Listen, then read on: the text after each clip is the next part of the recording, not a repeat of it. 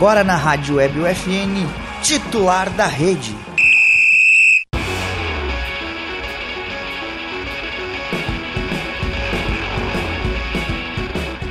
Olá, ouvintes da Rádio Web UFN. Sejam bem-vindos a mais uma edição do Titular da Rede, o programa de esportes que toda semana leva até você novidades e atualizações sobre o esporte local.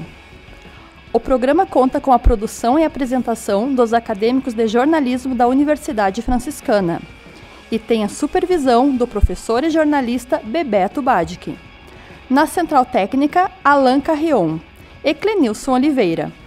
Eu sou Luana Giacomelli e estão comigo na bancada Jean Marco e Lucas Acosta.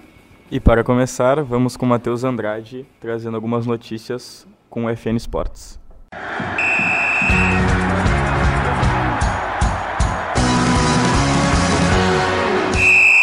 No ar, UFN Esportes. Você vai saber agora as principais notícias do esporte no mundo e no Brasil.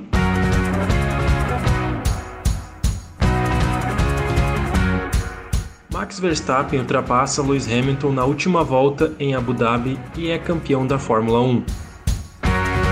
No UFC 269, Juliana Pena finaliza Amanda Nunes no segundo round. Globo e Liga Mundial de Surf fecham parceria para a transmissão das principais competições de surf do mundo. Brasil perde da Espanha e vai enfrentar Dinamarca nas quartas do Mundial de Handebol. Gabriel Casagrande conquista título inédito da Stock Car. Este é o programa UFN Esportes. Produção e apresentação do acadêmico de jornalismo Matheus Andrade. Max Verstappen reconquistou a liderança na última volta do Grande Prêmio de Abu Dhabi e venceu a corrida deste domingo, dia 12.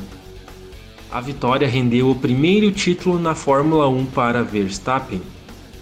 O holandês foi ultrapassado por Lewis Hamilton na largada e chegou a tocar no rival na primeira curva. No entanto, no fim da prova, o safety car acionado por uma batida permitiu que Max se aproximasse do rival e o superasse na última volta. A dupla protagonizou uma enorme rivalidade em 2021, se revezando na liderança do campeonato de pilotos ao longo do ano. Chegaram no circuito de Haas Marina empatados. Com o triunfo, Verstappen anotou 26 pontos que garantiram na ponta do Mundial, 8 a mais que Lewis Hamilton. Amanda Nunes não é mais a campeã mundial do peso galo, até 61 quilos feminino. Com uma sequência de 12 vitórias, a brasileira sucumbiu diante de Juliana Pena. Amanda foi finalizada aos 3 minutos e 26 segundos do segundo round, com um mata-leão, no evento principal do UFC 269, na madrugada deste sábado, dia 11, em Las Vegas, nos Estados Unidos. Juliana agora é a nova detentora do cinturão, enquanto a brasileira segue com o título do peso pena, até 66 quilos, feminino. O resultado representa uma das maiores zebras da história do MMA. A partir de 2022, o Sport TV volta a transmitir o surf. A parceria firmada entre a Globo e a World Surf League é válida de 2022 até o final de 2024.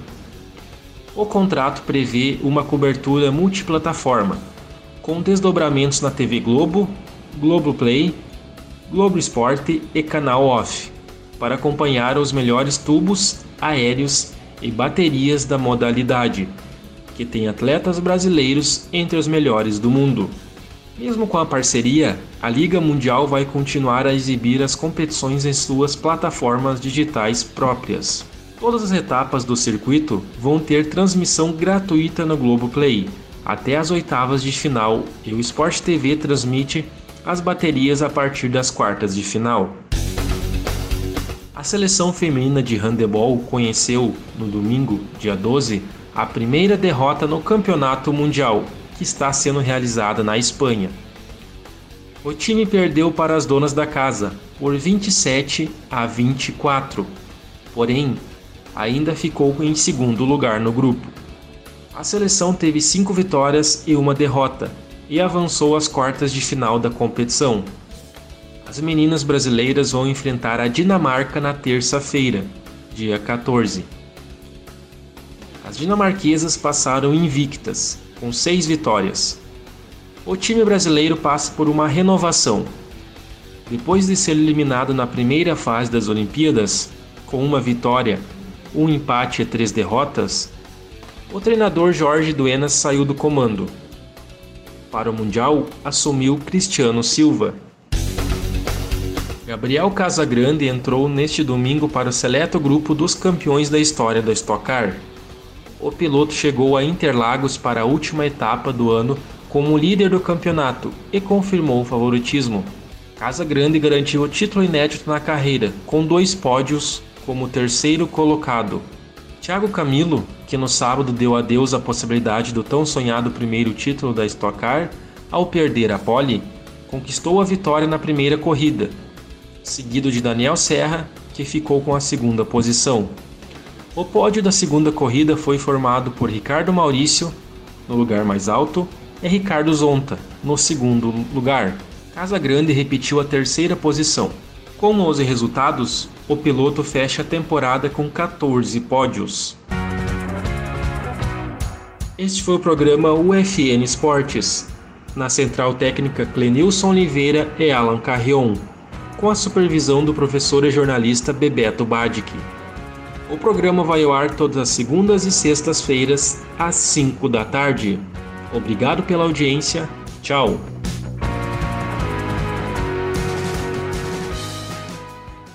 Aproveitando as notícias e comentando um pouco sobre elas, é muito emocionante esse final de Fórmula 1, né, Guris? É, acabei olhando essa, essa última volta, esses últimos cinco minutos de corrida aí de pé em frente da TV, coração acelerado, porque quem não, quem não olhou a temporada e quiser pelo menos saber como foi, essa última volta ela acaba resumindo tudo.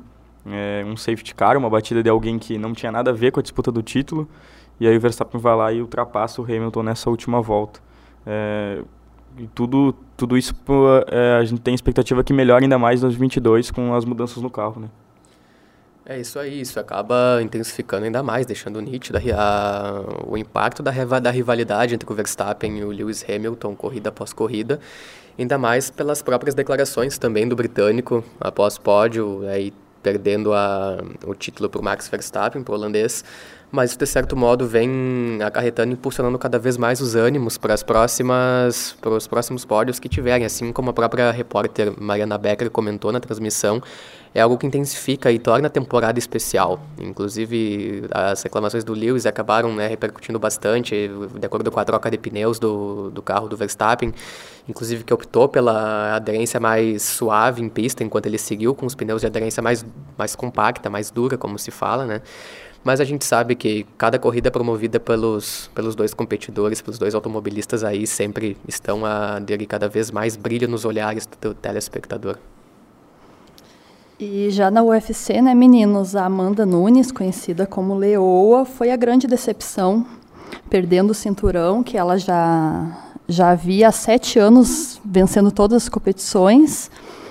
E, enfim, na, como podemos ver, ela estava fora de forma, ela estava bem abatida e as apostas que eram todas nela, né, então se concretizaram para a Juliana, a norte-americana Juliana, que, que venceu o cinturão de galos, que é até 71 quilos. É, essa foi uma das maiores zebras aí no ano no UFC, eu acredito, né. Eu acabei vendo a luta também e o primeiro round foi todo da, da Amanda Nunes, todo. E no segundo parecia que foi uma estratégia meio errada dela ela foi para trocação direta com a, com, com a Juliana e acabou, e acabou levando a pior. E parecia que o soco era muito pesado e quem estava tomando a pior era a Amanda mesmo. Ela sentiu desde o primeiro soco e acabou perdendo a luta. É, quando a gente sabe que quando se trata de favoritismo dentro do octógono, ainda mais com nomes brasileiros no UFC, geralmente as zebras acabam andando soltas, né? Tanto nas categorias de, de peso feminino assim como masculino.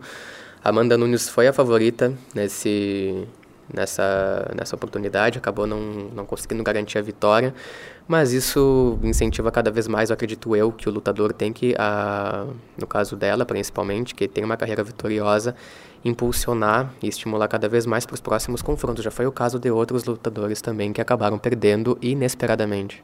É, e vale ressaltar também que nesse mesmo UFC, o Charles do Bronx, na luta uhum. principal, brasileiro também, na primeira defesa do título contra o, o Justin Poirier, uhum. ganhou a luta com mata-leão no, no terceiro round, muito bonito, e subiu três posições no ranking, até passou o John Jones, a lenda do UFC, né? E já a Amanda Nunes, ela foi ultrapassada por duas, duas lutadoras e agora ocupa a terceira posição do ranking. É, agora estão pedindo, inclusive, o confronto dele com o próprio McGregor, né? O Charles do Bronx aí que vem mostrando um desempenho incrível dentro de dentro do, do, do ringue, relembrando um pouco os tempos do Anderson Silva e do próprio José Aldo né, na categoria. Seria interessante. Dando sequência, então, agora saindo dos octógonos, indo para diretamente os mares, é, falando da, do novo acordo entre a Liga Mundial de Surf e a emissora Rede Globo, com uma nova parceria e disponibilizando aos, aos próprios telespectadores, amantes do surf, amantes ou não, né? A gente sabe que o esporte acaba conglomerando aí por todas as diversidades, por todos os ângulos possíveis. Isso, de certo modo, vem além de incentivar o próprio surf, que tem nomes como Tatiana Weston Webb, Gabriel Medina, Ítalo Ferreira, tende a cada vez mais a se tornar um esporte familiar. Acho que além dos Jogos Olímpicos, que pode transparecer bastante nessa esse reflexo assim para a torcida brasileira, tem essa oportunidade agora de, por estar numa emissora de maior abrangência, tanto em rede fechada assim como aberta, pode levar para dentro de casa, assim como já teve oportunidade com o automobilismo, que era um esporte mais retirado, com o tênis também, ter essa, essa chance aí de estar frente a frente com cada uma dos, das pessoas aqui do país. É isso aí, né, Gê? É um esporte que está ganhando cada vez mais adeptos, esporte muito prestigiado e agora dando uma maior visibilidade tanto para, para os telespectadores como para os próprios atletas que já são muito adorados pelos seus fãs. É, eu acredito que a Globo, usando uma expressão, a Globo ainda surfa na onda das Olimpíadas, como está sendo com o skate no Sport TV. Eles estão transmitindo a maioria das etapas, né? E nessas etapas as brasileiras estão vencendo, estão tendo bastante destaque. Então acredito que eles tenham essa mesma ideia para 2022 com o surf. Ainda mais como tu falou, né, Gia? A gente tem nomes como Tati Weston Webb, o Gabriel Medina e o Ítalo Ferreira, que foram os campeões das duas principais competições do ano passado. E dando sequência né, no Mundial de Handebol, na segunda-feira, dia 14, o Brasil perdeu para a Dinamarca por 30 a 25, dando adeus à competição. É, o Brasil fez a melhor campanha desde 2013, né? A gente, a gente passa, nossa seleção passa por uma reformulação depois de aposentadoria, de, por exemplo, do Duda Morim, que já foi melhor do mundo, também sai de técnico, então é um, é um caminho longo, mas que a gente está dando o primeiro passo, hein? É, toda reestruturação ela exige paciência ao levar em consideração o tempo, reformulação da equipe, questões voltadas à gestão e da própria adaptação em quadra. Eu acho que nenhuma seleção acaba se escapando disso. O Brasil, inclusive, tanto na categoria feminina e masculina, assim como na masculina, foi uma seleção guerreira nos Jogos Olímpicos, agora por último, conseguiu mostrar essa aderência voltado à questão da média de idades de seus atletas embora a derrota tenha vindo, isso faz parte de, uma, de um processo de reforma, de, de reforma. E para os próximos anos, aí, de acordo com a força e a potência do handball brasileiro, as coisas podem estar por cima novamente. É, agora voltando para o automobilismo, aqui no Brasil, o Gabriel Casagrande ele conquistou o título inédito, né? Primeiro título dele é de Stock Car. Foram 14 pódios durante o ano e foram 24 pontos de diferença dele do segundo colocado. Então foi um, foi um ano muito bom do, do Gabriel Casagrande, ele que até busca mais títulos na, na categoria. É, vale lembrar que nessa segunda oportunidade somente o Daniel Serra poderia acabar tirando o pódio da, do próprio Casagrande. Isso acabou não acontecendo por ele não conseguir repetir a, a segunda colocação, em, levando em conta né, a, a, pontuação total entre as duas corridas, já que o próprio Daniel Serra conseguiu desencadear essa, essa segunda competição tentando desbancar aí o Gabriel Casagrande. Palmas para ele, vem valorizando cada vez mais o Stock Car com novos nomes frente às conquistas. É número 10.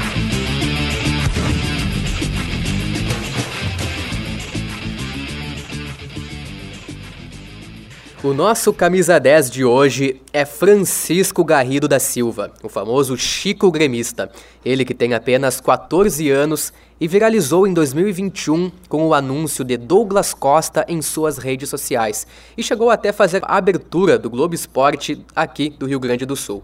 Então agora ouviremos este bate-papo sobre o Campeonato Brasileiro e especialmente sobre os times aqui do estado. Bom, Chico, para começar, é, eu queria que tu resumisse esse campeonato brasileiro em uma palavra ou em, em, um, em uma expressão. O que tu consegue resumir desse campeonato? Cara, para mim o campeonato foi cheio de surpresas e isso seria para mim o principal a, a, principal palavra para definir esse campeonato, porque vários times que a gente não esperava que ficassem ficaram esse ano, exemplo do Atlético Goianiense, Cuiabá, o próprio Juventude, e muitos não tiveram anos bons. O Flamengo, incrivelmente, acabou não ganhando, o Palmeiras também não não conseguiu chegar aos pés do Atlético Mineiro e a dupla Grenal não foi aquilo que a gente esperava. O Inter também acabou que teve um ano que foi ofuscado pelo Grêmio, pela péssima sequência que o Grêmio teve de jogos, mas ambos fizeram péssimos campeonatos. Então foi um campeonato da surpresa mesmo.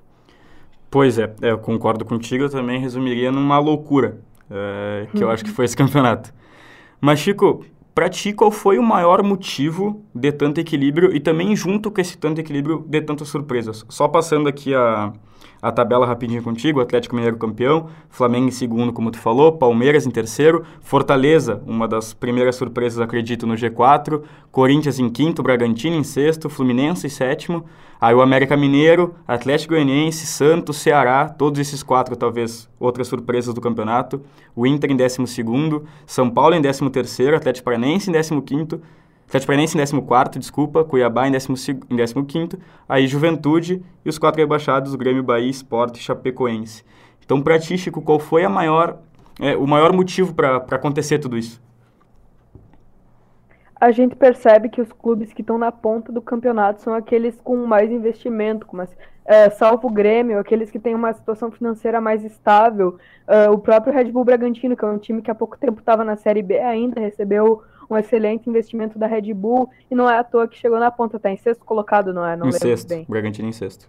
Tá em sexto colocado, então a gente vê aí que o Campeonato Brasileiro tá tendo um nível maior Uh, conforme o tempo vai passando, 2022, 2023 vem aí, os clubes vão recebendo mais investimentos, estabilizando financeiramente e vão conseguindo fazer contratações de mais peso, vão conseguindo trazer jogadores de ponta da Europa. Esse ano a gente teve, por exemplo, Hulk, uh, Davi Luiz, o Palmeiras também repleto de craques, o Gustavo Gomes já está há um tempo, mas também é um jogador zaço. Aí vem 20 jogadores, técnicos bons também, que vêm lá da Europa. Pra, uh, claro que o campeão foi um, um, brasileiro, um técnico antigo, mas vem gente da Europa, o, o Abel lá do Palmeiras, eles estabilizam o nível aqui e assim que faz que o campeonato tenha um nível superior já e você compara algumas ligas de não tanta importância lá da Europa. Tu acredita que a pandemia... Hã? Pode falar. Era outra pergunta? É, é, é, praticamente a mesma, que era o maior motivo por tanto equilíbrio e ao mesmo tempo por tantas surpresas, mas tu, tu, tu, explicou direitinho aí. Tu acredita que a pandemia ela também foi uma das principais razões para isso acontecer? Para alguns clubes sim, que acabaram com o, na situação financeira indo de mal a pior. Também no início do campeonato muitas equipes perderam muitos pontos graças à pandemia e toda essa situação do, da Covid, muitos ficaram sem ritmo de jogar, mas inteiramente o futebol conseguiu se sobressair desses tempos difíceis bem, tanto é que todos tiveram a mesma pandemia e times tiveram diferentes resultados. O Grêmio, por exemplo, tinha uma situação financeira que chegava ali aos pés do, de, de times do G4 e acabaram que eles tiveram resultados diferentes no ano. Tanto é que o Atlético Mineiro ganhou, o Grêmio está aí na situação e os dois bem estáveis financeiramente. Já que tu falou do Grêmio, eu me lembrei de uma, de uma entrevista que não foi há muito tempo do Romildo, que ele fala que a pandemia foi um dos principais motivos pro, pro Grêmio estar tá nessa, tá nessa situação hoje. A gente sabe que... Acredito uhum. que o torcedor não acredita que seja assim, mas ele falou isso daí. É, eu lembro dessa entrevista justamente por isso que eu usei do meu argumento. Todos os clubes tiveram a pandemia, todos tiveram que passar, e times que estavam no início do campeonato, pelo menos com as mesmas expectativas que o Grêmio teria, tiveram resultados diferentes do, do tricolor gaúcho. Então, eu acho que não é a melhor justificativa, porque na questão da infraestrutura, uh, de clube em si, da, da grandeza que o Grêmio tem e tudo que envolve ele, muitos clubes eram iguais ou até piores, os que estão lá no G4, e tiveram resultados diferentes. Aí, clubes sim de menores expressão, com situações diferentes, Chapecoense, esporte, com menos infraestrutura, acabou que sim a pandemia afetou mais. Certo, certo, concordo bastante. Chico, agora falando especialmente dos times do Sul, tá? É, a gente começa aí pelo que ficou mais acima da tabela, como a gente já comentou aqui, que foi o Inter. Mas que mesmo assim também não fez um excelente ano. É, o é. porquê disso? Porque o, o, Inter ele começa muito bem, o Inter ele tem a expectativa é muito alta com o time do Inter. Mas acaba que com o Aguirre, é, o Inter acaba passando por muitos altos e baixos, né? O, o Inter ele começou o campeonato muito bem, tanto é que o Edenilson chegou à seleção pelo ótimo início de campeonato que o Inter teve, golearam o Flamengo, mas com o tempo o setor futebolístico, principalmente do Inter, e ali o vestiário já estava bem ruim por tudo que deu com o Paulo Paixão, acabou se perdendo. Eu sempre reforço que eu acho que o Paulo Paixão estava certa, certo, faltava muito compromisso da parte dos jogadores do Inter, faltava muita vontade deles para tirarem o Colorado daquela situação. E então eu acho que o Inter chegou por incompetência mesmo da direção e dos jogadores que deixaram isso acontecer. Podia ter ido bem melhor. É, acho que teve ali uns dois, três jogos que o Inter acabou. Não dá pra dizer entregando, mas acabou tirando o pé um pouco por causa até da, dessa rivalidade com, com, e dessa, dos times estarem muito próximos ao Grêmio. E acredito que isso fez uma diferença muito grande, né? Porque se não fosse talvez aqueles jogos, que eram jogos mais tranquilos, eles estariam na parte de cima. E também o Edenilson, ele concedeu uma entrevista, não lembro se foi justo para o canal do Inter ou para algum outro portal de jornalismo, mas ele alegou que a má fase do Grêmio acabou contribuindo para que eles se perdessem um pouco e botasse o foco em outras coisas, porque aquele jogo que eles fizeram, o Grenal, o último Grenal que teve lá no Beira-Rio, uh, foi incrível como os jogadores se doaram e fizeram de tudo para fazer o Inter ganhar, mas a gente não viu aquilo de novo no decorrer do campeonato, não vimos isso acontecendo depois em outros jogos e até jogos menores mesmo. Então eu diria que a má fase do Grêmio uh, tirou o foco dos jogadores e consequentemente uh, proporcionou a eles um desempenho bem melhor, menor do que o esperado. É um excelente ponto mesmo. Chico e o Juventude, que aí acredito que tenha sido o único time do Rio Grande do Sul e talvez até um, uns poucos times do, do país que foi com um pensamento de tal pensamento e conseguiu cumprir esse pensamento, conseguiu cumprir todas as expectativas que era ficar na Série A, né? Era justamente ali a 16 colocação que o Juventude precisava, quase caindo, mas não caiu. O Jair Ventura também fez um ótimo trabalho agora no final do campeonato, sou muito fã desse treinador. Acho que ele se compromete muito aos trabalhos que ele entra e ele entra a fundo nisso. Então, o Juventude fez por merecer, se manteve no campeonato, o plano que eles tinham desde o início, conseguiram ficar na Série A, e aí vai vir uma grana boa para o Jaconeiro. É um time que a maioria do Rio Grande do Sul tem carinho, então estou muito feliz mesmo. Eles fizeram o que eles planejavam, se manter na Série A independente da situação, não ligando para desempenho e sim para resultado. É, tu falou do, do Jair Ventura e ele já salvou o esporte há pouco tempo da zona do, do é. rebaixamento. E agora o Juventude. É quase um especialista nisso, né? Com certeza. Era pro Mancini ser também, mas acabou que o Jair Ventura tomou essa posse de Salvador. É, o Mancini campeonato. aí tem, tem dos dois lados. É o do Salvador e o do. E o dos cinco rebaixamentos, agora seis com, seis com Grêmio. Complicado. Verdade. Chico, e agora falando do Grêmio, que eu sei que tem um especialista nisso. Vou fazer uma pergunta bem Cara, direta. O que aconteceu com o Grêmio? O Grêmio não dá para entender. É um dos rebaixamentos mais estranhos da história. E nessa situação eu não diria que teve mais D2 no mundo. Eu não, não me lembro de algo parecido com o que aconteceu com o Grêmio. Que um time bem financeiramente, sempre no superávit, com uma infraestrutura dessas, de CT, de arena, de jogadores de, de renome vindo, jogadores da Europa, o próprio Douglas Costa que deu no que deu aqui é, é muito estranho, mas isso eu diria que tem muito a ver com a direção, com a falta de comprometimento e entendimento do futebol no geral que eles têm, sempre deixando de perceber algumas coisas que aconteciam no vestiário, que acabavam prejudicando os jogadores no próprio campo, algumas escolhas erradas de propriamente técnicos também, que acabaram vindo e não deram certo. Então, é um conjunto de coisas que acabaram dando nisso. Rebaixamento menos esperado da história do futebol, que foi o do tricolor. Pois é, Chico. E agora, outra pergunta talvez bem direta. Qual é o primeiro passo a se fazer agora numa Série B, com o time que o Grêmio tem? É. O Grêmio já deu o primeiro passo, por sinal. Uh, o Denis Abraão vai se manter no, no vice-futebol do Grêmio, como vice-futebol do Grêmio, e o Wagner Mancini quase 100% de certeza que ele vai ficar para a Série B com o Tricolor. Mesmo eu não concordando com nenhuma dessas duas escolhas que acabaram tendo, fico bem triste, mas já, já demos o primeiro passo, e o primeiro passo foi mais que errado, na minha opinião porque a gente está mantendo os dois que rebaixaram o Grêmio. Claro que o presidente não tem como trocar, mas os que deram, o CEO foi trocado, tudo, tudo bem, Marcelo Oliveira, tudo certo, tinha que ir mais esses dois, porque querendo ou não, foram eles que rebaixaram o, o meu time. É, eu acho que como falando não como torcedor, mas assim como, como uma pessoa que olha muito futebol, eu acho que agora era a hora de uma reformulação mesmo, assim, sabe? Tanto interna é, da diretoria, técnico, todos os diretores possíveis que dê para trocar, que troquem, e uma reformulação também no elenco, porque uma Série B é muito diferente de jogar do que uma Série A, né?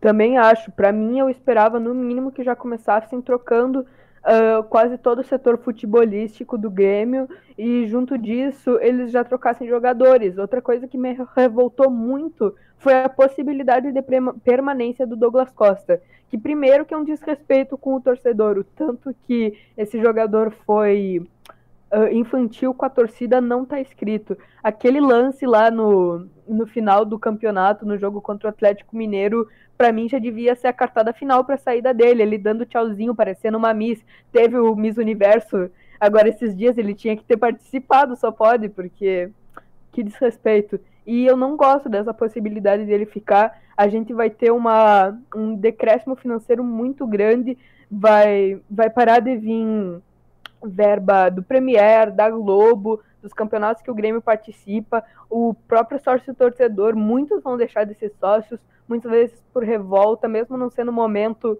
é, compreensível, então não era momento de nem cogitar se jogadores como Douglas Costa vão se manter. É um, acho que um exemplo que dá para pegar aí é o Cruzeiro, né? Não sei se tu tá acompanhando, mas o Cruzeiro ele já anunciou vários e vários e vários Sim. reforços e todos os jogadores de Série B, todos, todos, todos. Pois é, Jailson, o ex-goleiro do Palmeiras, é um deles que eu consigo lembrar agora de cabeça. O Jailson, o Pará, foi contratado pelo Cruzeiro. Ah. Teve um... O, Grande Pará. um destaque do, do Botafogo também foi contratado. Eu acho que esse é o caminho para o Grêmio nessa nesse, nesse recomeço, né? É, são jogadores mais cascudos, que a Série B em si é um campeonato de mais força física, não é tão técnico. São jogadores mais experiências, que é, mais experientes, que acabam combatendo melhor dentro de campo. Então, são contratações que nessa medida devia ser o Grêmio, não penso nada muito diferente. Uma boa utilização da base e trazendo jogadores de muita, mas muita mesma experiência. E agora as projeções, já que a gente já falou um pouco do Grêmio, as projeções para o ano que vem dos outros times do Sul. Tu acredita que o Juventude ele vai olhar um pouco mais acima agora, um pouco mais alto, talvez uma vaga para a Sul-Americana? Ou ainda a, o objetivo é só se manter na série, na série A?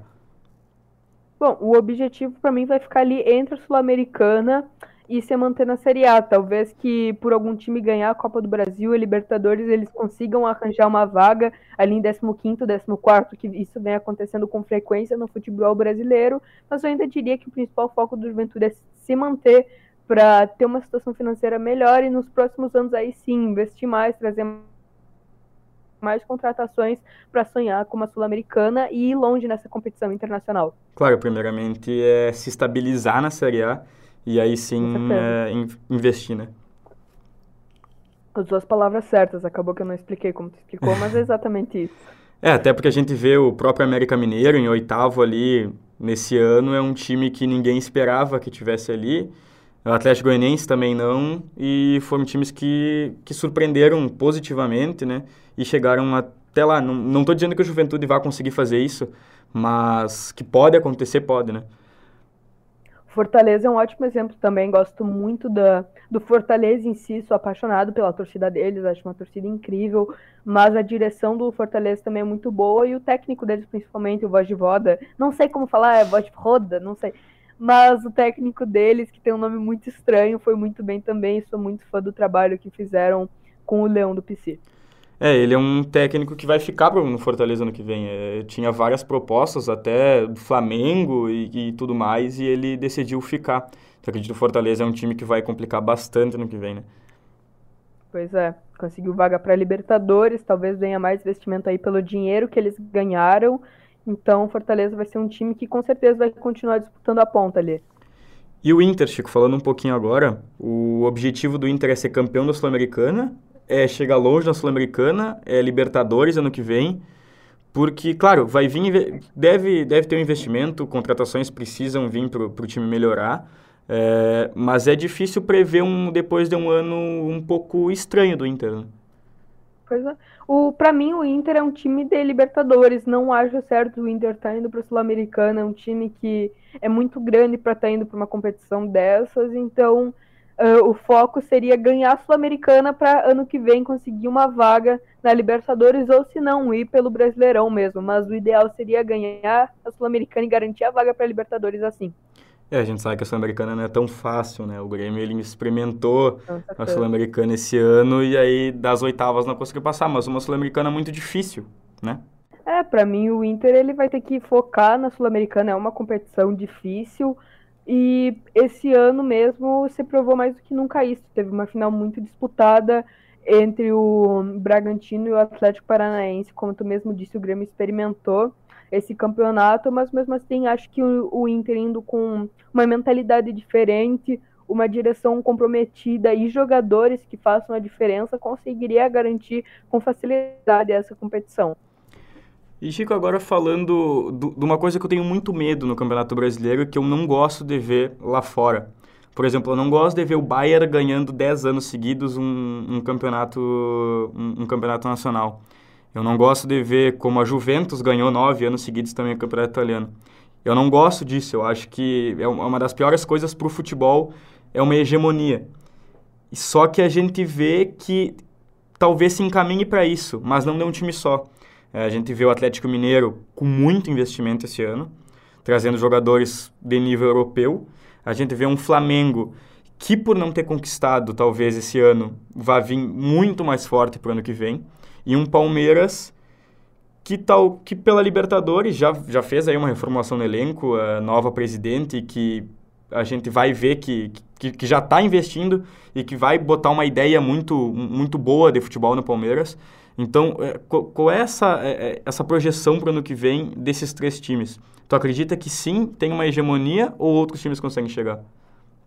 Eu diria que existe uma hegemonia geral entre a maioria dos times que estão aí no G6 do campeonato. E não vem de agora, já desde antes, 2018, sempre foi Palmeiras, Flamengo, uh, e a, era o Grêmio também, mas infelizmente o Grêmio caiu, mas esses dois aí agora eu acho que acrescento o próprio Red Bull Bragantino, que é um time que eu acho que vai vir cada vez mais forte, com mais investimento, e o Atlético Mineiro, eu diria que esses quatro times aí estão vindo para ficar no G6 no máximo e nunca mais vão sair dali no campeonato. É, o Atlético Mineiro até goleou o Atlético Paranaense agora na, na final de uma Copa é. do Brasil, parece que é o natural.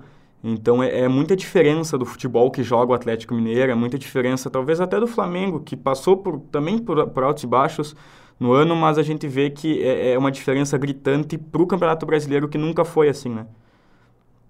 Com certeza, o futebol vai mudando constantemente e os times que antigamente utilizavam mais da base, que utilizavam mais a raça em si, já estão sendo deixado para trás os times com mais investimento, com mais jogadores de pontas, jogadores europeus, bem dizendo assim, são os que estão se sobressaindo hoje em dia. Pois é, Chico. Bom, é, para finalizar agora, Chico, eu queria que tu deixasse teu recado final aí, onde é que a gente pode, pode te encontrar, tuas redes sociais, é, uhum. teu canal no YouTube, para onde, onde tu está participando, onde é que o ouvinte ele pode ouvir o Chico um, po, um pouco mais. Primeiro eu quero agradecer a ti, Lucas, pelo convite. Sou muito teu fã, gosto muito de ti. Tô sempre lá treinando com o teu pai, por sinal, eu sempre pergunto por ti lá na academia. Então, estou muito feliz de ter participado aqui, foi um papo muito bom. E quem quiser ver um pouco mais do meu trabalho, eu tô na, aqui em Livramento, eu tô com um quadro na RCC, o Bola Parada, toda terça e quinta, ali por volta da, da 10 para as 4, um pouco antes. E eu tô também no YouTube com o Esperoto, na Esperoto TV, e meu Instagram, Chico Underline Gramista 83. São essas as principais plataformas que eu utilizo. Perfeito. O canal no YouTube, ele tá. O teu canal no YouTube, ele tá parado ou ele tá. É, no momento eu tava com ele parado pelo colégio. No final do ano eu tava sem conseguir postar, eu tinha que priorizar outras coisas, então não consegui dar continuidade com ele. Tive que escolher entre algumas coisas, mas logo ele tá voltando aí o Portal Imortal. Perfeito, Chico. Muito obrigado pela presença, muito obrigado por ter aceito o convite. Te agradecer também, tu é um cara que, bah, tu é um prodígio do jornalismo, tu sabe disso, já te falei isso daí. Tu sabe demais e aí só com, com o estudo aí que tu vai, tu vai chegar muito longe, tu sabe disso. Muito obrigado mesmo. Tamo junto, Lucas. Abração. Valeu. E esse daí foi Francisco Garrido da Silva, o famoso Chico Gremista, que abordou aí os três times do Sul, Juventude, o Inter e o Grêmio e ainda falou um pouco sobre os outros clubes. Para quem quiser acompanhar o trabalho dele, o Instagram dele, como ele falou ali, é chico_gremista83. Ele que posta opiniões, alguns textos também ali, bem legal. E agora traremos as últimas atualizações e notícias no, no, do esporte no cenário local e nacional. Ressalto que a gente não aborda dos times Inter, Juventude e Grêmio, já que foi bastante comentado agora no bloco 2. Direto ao ponto. Basquete. Vinícius Zug, atleta de basquete do Corinthians Aciba, foi convocado pela Confederação Brasileira de Basquete, a CBB, para realizar uma série de treinamentos em Barueri, São Paulo. O objetivo dessa semana de trabalhos com os jovens é aprimorar a parte física, técnica e tática, além de passar conhecimento sobre o basquete para essa gurizada. Além dos treinos, os jovens também terão palestras sobre doping, nutrição, prevenção de lesões, parte física e planejamento de carreira. Além do basquete, sobre a Surdolimpíada. Atletas de Santa Maria garantiram medalhas na Surdolimpíadas Nacional, realizada no começo do mês em São José dos Campos, São Paulo.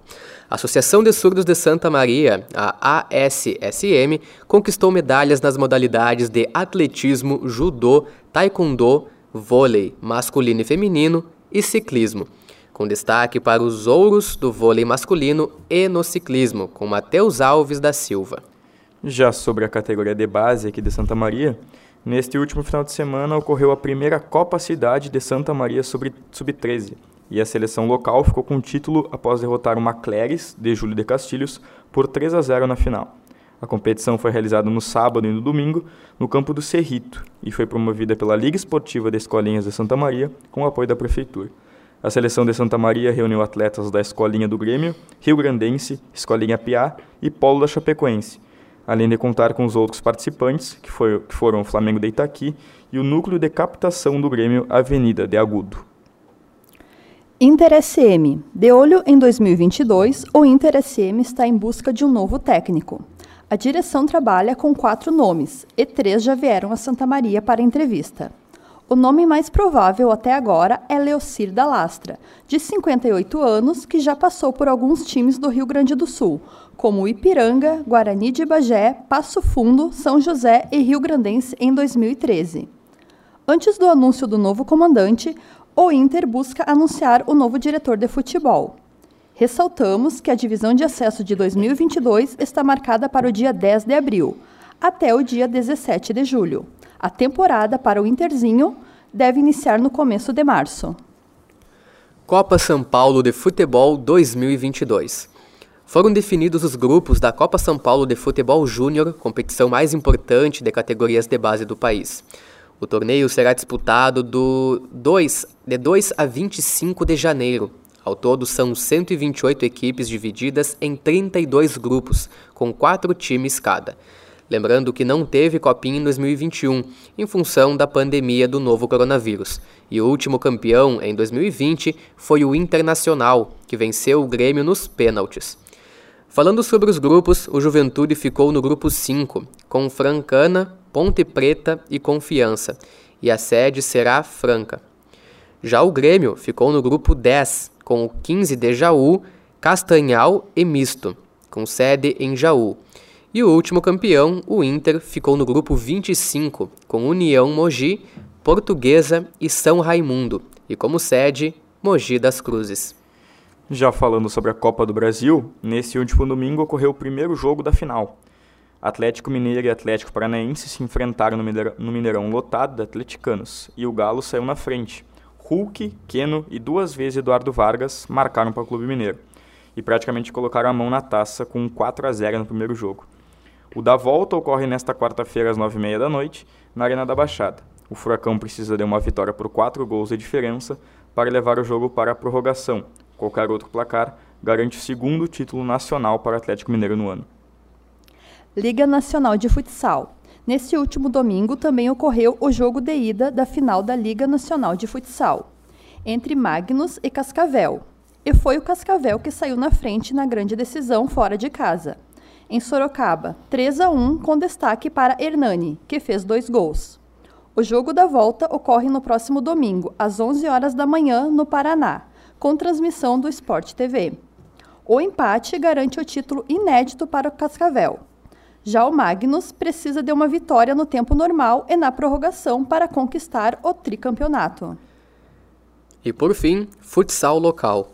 O União Independente é o campeão da Copa 65 anos da Federação Gaúcha de Futsal. Após vitória sobre o Figueira, de Tupaceretã, por 4 a 3 no jogo da volta, realizado no Centro Desportivo Municipal. O jogo de ida tinha sido empate por 6 a 6. O destaque fica com G, que marcou o gol do título. Edinho, do União Independente, foi o goleiro menos vazado e eleito o melhor da competição. Então, antes de fazer o encerramento, a gente queria parabenizar o nosso colega Jean, que a partir de janeiro será jornalista e agora formado. É, então, meus parabéns, Jean, muito sucesso para ti, que seja uma, uma bela caminhada. Meus parabéns, Jean, muito obrigada por tudo, pelo coleguismo e por tudo que tu fez por nós aqui na Titular da Rede. Eu que agradeço imensamente o carinho de vocês, do, do Bebeto, do Clena, do Alan ali na central também, de todo o pessoal do curso, agora me juntando, né, a Luana aí como profissional da comunicação.